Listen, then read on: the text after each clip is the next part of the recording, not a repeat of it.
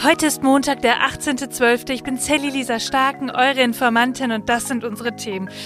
Ja, heute ist es soweit. Die AfD stellt den ersten Oberbürgermeister bundesweit und darüber sprechen wir heute. Dann schauen wir nach Gaza und wie es da um einen Waffenstillstand bestellt ist und falls euch heute so einige Traktoren entgegenkommen, ich erzähle euch gleich warum. Los geht's! Die Informantin. News erklärt von Sally Lisa Stark. Ihr Lieben, da sind wir wieder und ich kündige es jetzt direkt an. Ich kann selbst kaum glauben. Noch eine Woche bis Weihnachten. Tja, diese Woche, da machen wir die News nochmal so richtig und schauen uns alles an, was da so passiert. Aber an Weihnachten, da gibt's dann eine kleine Pause. Also ab dem 25.12. für eine Woche. Da liegen wir dann alle gemeinsam unterm Tannenbaum und atmen einmal ein und richtig aus. Also atmen einmal tief durch. Und dann sind wir im neuen Jahr wieder zusammen hier. Ab dem 3.1. geht es weiter wie gewohnt. Denn so ein neues Jahr, das wollen wir ja auch nur zusammen erleben, oder? Anders geht das ja gar nicht. Ja, und die Frage kam jetzt auch öfter, sollte zwischen den Feiertagen irgendwas passieren, das wir unbedingt besprechen müssen, dann verspreche ich euch jetzt hier und heute, dann komme ich unter Weihnachtsbaum hervor und rolle mich ins Podcaststudio. Versprochen. Aber schauen wir erstmal auf heute ins Hier und Jetzt. Was gibt's denn da so? Wir schauen zuerst nach Gaza. Da ist ein Hilfskonvoi über eine Grenze von Israel rein nach Gaza gekommen. Und das ist ehrlich gesagt was Neues. Bislang waren diese Grenzen nämlich zu und alles, oder sagen wir eher weniger, kam über Ägypten rein. Und jetzt ebenso über den israelischen Grenzübergang Kerem Shalom. 79 Lastwagen sind da auf dem Weg in das Palästinensergebiet. Das sagt ein Vertreter des ägyptischen Roten Halbmondes. Durch die Öffnung im Südosten des Gazastreifens nahe der Grenze zu Ägypten, ja, da soll die tägliche Menge Menge an humanitärer Hilfe, die in das Gebiet gelangt, eben erhöht werden. So hieß es jetzt auch von den israelischen Behörden. Es ist eben so, dass die Belastung an der ägyptischen Grenze ganz schön, ganz schön groß ist. Und Kerem Shalom, also dieser Grenzübergang, um den es heute geht, der war auch vorher schon ein Warenübergang in den Gazastreifen. Man muss eben sagen, angesichts der katastrophalen humanitären Lage in Gaza, da war Israel zuletzt international ja auch immer mehr unter Druck geraten, auch von den USA. Und das Sicherheitskabinett in Israel hatte die Öffnung des Grenzübergangs vergangene Woche vorläufig genehmigt. Die Vereinten Nationen begrüßten diese Ankündigung. Und ich sehe in den letzten Tagen auch immer wieder Videos aus Gaza von der Zivilbevölkerung. Bilder, die wir uns alle nicht vorstellen können. Es ist ehrlich gesagt kaum zu ertragen. Und deshalb ist es wieder so wichtig, dass wir darüber sprechen und es uns auch immer wieder in Erinnerung rufen, damit diese Menschen nicht vergessen werden. Ja, und die Terrororganisation Hamas sagte dann gestern auch etwas dazu, welche Bedingungen sie haben, damit zum Beispiel weiter verhandelt werden könne. Sie wollen keine Verhandlung führen ohne ein Ende der Kampfhandlungen Israels.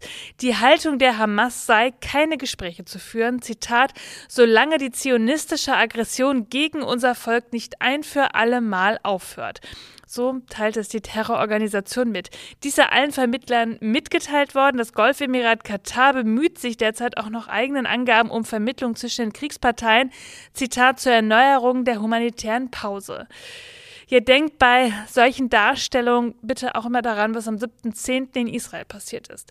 Die Hamas ist hier nicht das Opfer, die Zivilbevölkerung ist es auf beiden Seiten. Ja, und dann habt ihr es vielleicht heute Morgen schon bemerkt, da sind so einige Traktoren auf den Straßen unterwegs. Ja, wo wollen die denn alle wohl hin? Ich verrate es euch zu einer Demo nach Berlin. Liebe Bäuerinnen und Bauern, zu viel ist zu viel. Es reicht. Das war der Vorsitzende des Bauernverbands. Tja, nur was reicht Ihnen denn jetzt da? Ja, ihr könnt euch ja sicher noch an die Haushaltsverhandlungen von letzter Woche oder auch ehrlich gesagt aus den letzten Wochen erinnern.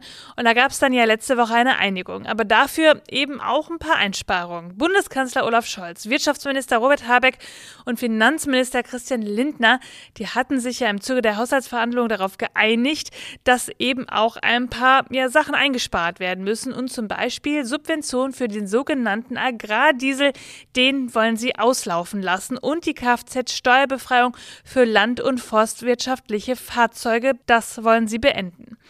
Im WDR, da äußert sich auch Bauer Willi Weyer aus Wachtendonk. Ja, das könnte ein Künstlername sein, ist es aber nicht. Jedenfalls erzählt er da, Zitat, eine Million Euro habe ich 2019 in einen modernen neuen Stall investiert.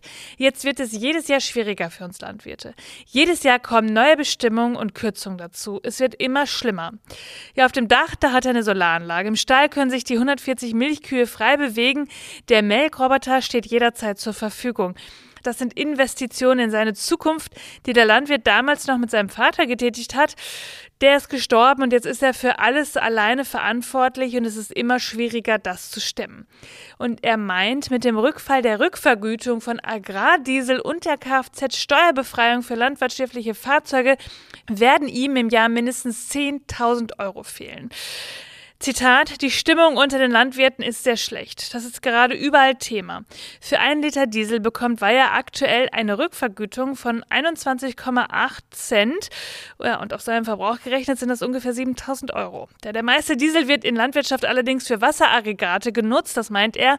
Und das ist ja auch etwas, was dem Klimawandel eigentlich zugutekommt oder eigentlich passiert, weil es den Klimawandel gibt.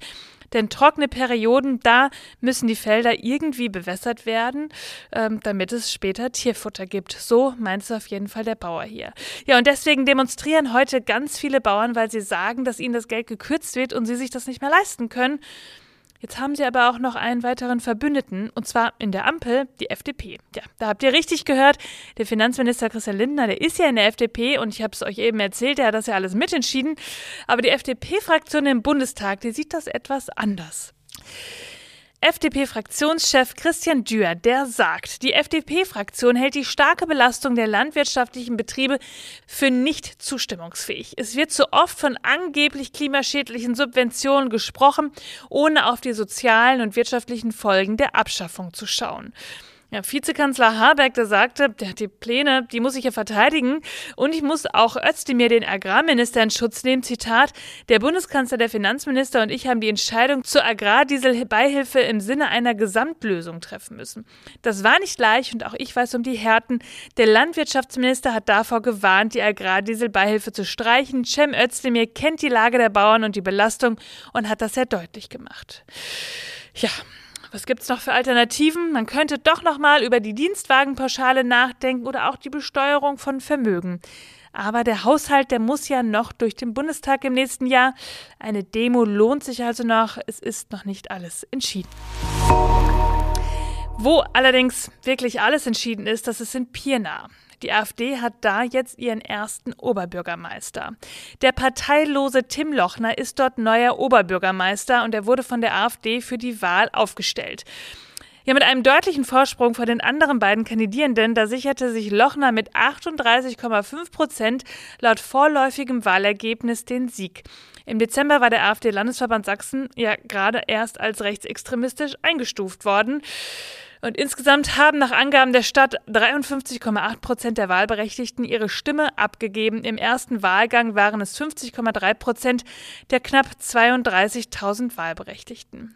Also nochmal zur Wiederholung. Die AfD stellt erstmals bundesweit einen Oberbürgermeister. In Sachsen, da wo die Partei auch als gesichert rechtsextremistisch gilt das alles, was da gerade passiert, das ist kein, ach, das betrifft mich doch nicht. Oder, ja, hier bei uns, da passiert es schon nicht. Oder, ja, so schlimm wird es schon nicht sein.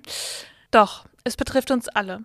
Denn nächstes Jahr sind in den ostdeutschen Ländern die Landtagswahlen und da liegt die AfD vorn. Und ja, es ist so schlimm. Die Partei ist in Sachsen, in Sachsen-Anhalt und in Thüringen als gesichert rechtsextremistisch eingestuft worden. Björn Höcke darf als Nazi bezeichnet werden. Die AfD bedroht die Freiheit von uns allen. Sie ist keine Protestpartei. Sie bietet auf komplexe Probleme vermeintlich einfache Antworten, die nicht stimmen. Darauf dürfen wir nicht reinfallen. Geht wählen, positioniert euch gegen rechts. Damit muss jetzt Schluss sein.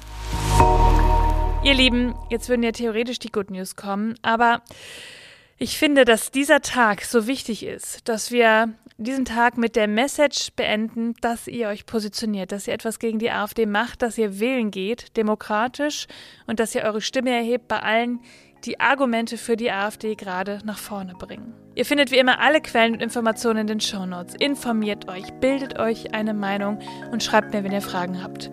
Wir hören uns am Mittwoch wieder, denn irgendwas passiert ja immer. Bis dann.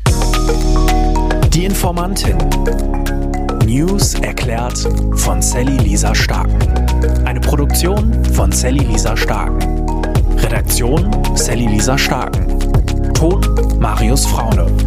Schnitt Alexander Horst.